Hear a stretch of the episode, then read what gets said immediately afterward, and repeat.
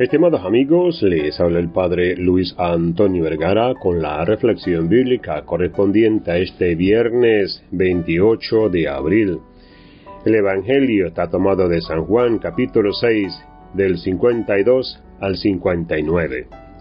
Jesús se presenta como el pan vivo bajado del cielo.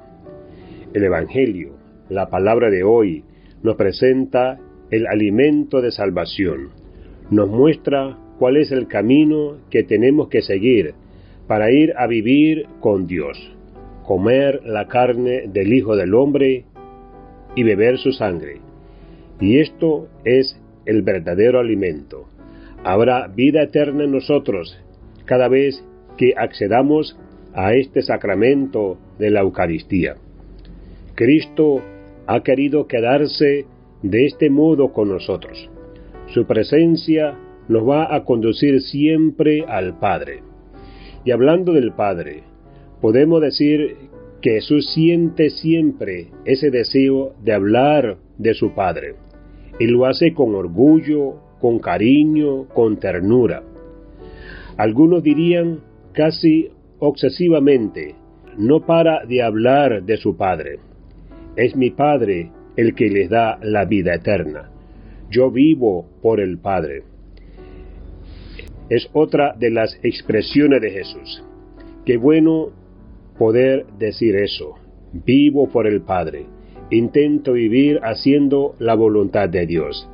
Estar en la casa del Padre. Hacer las cosas del Padre.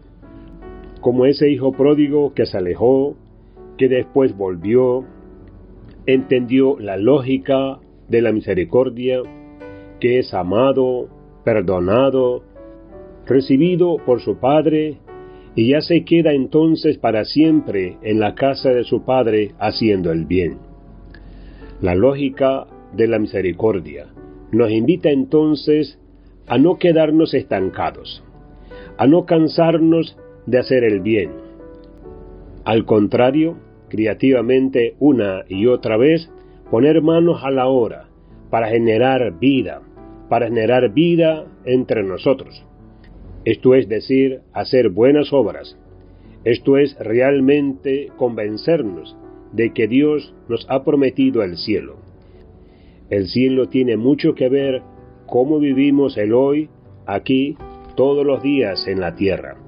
La Eucaristía es sin duda el alimento para el camino. Nos da fortaleza en la peregrinación de cada día y nos marca también hacia dónde nos encaminamos.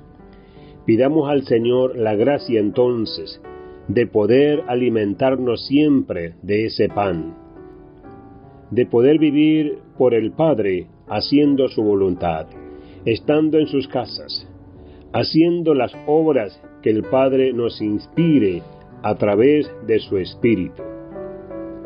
Que Dios les bendiga a todos.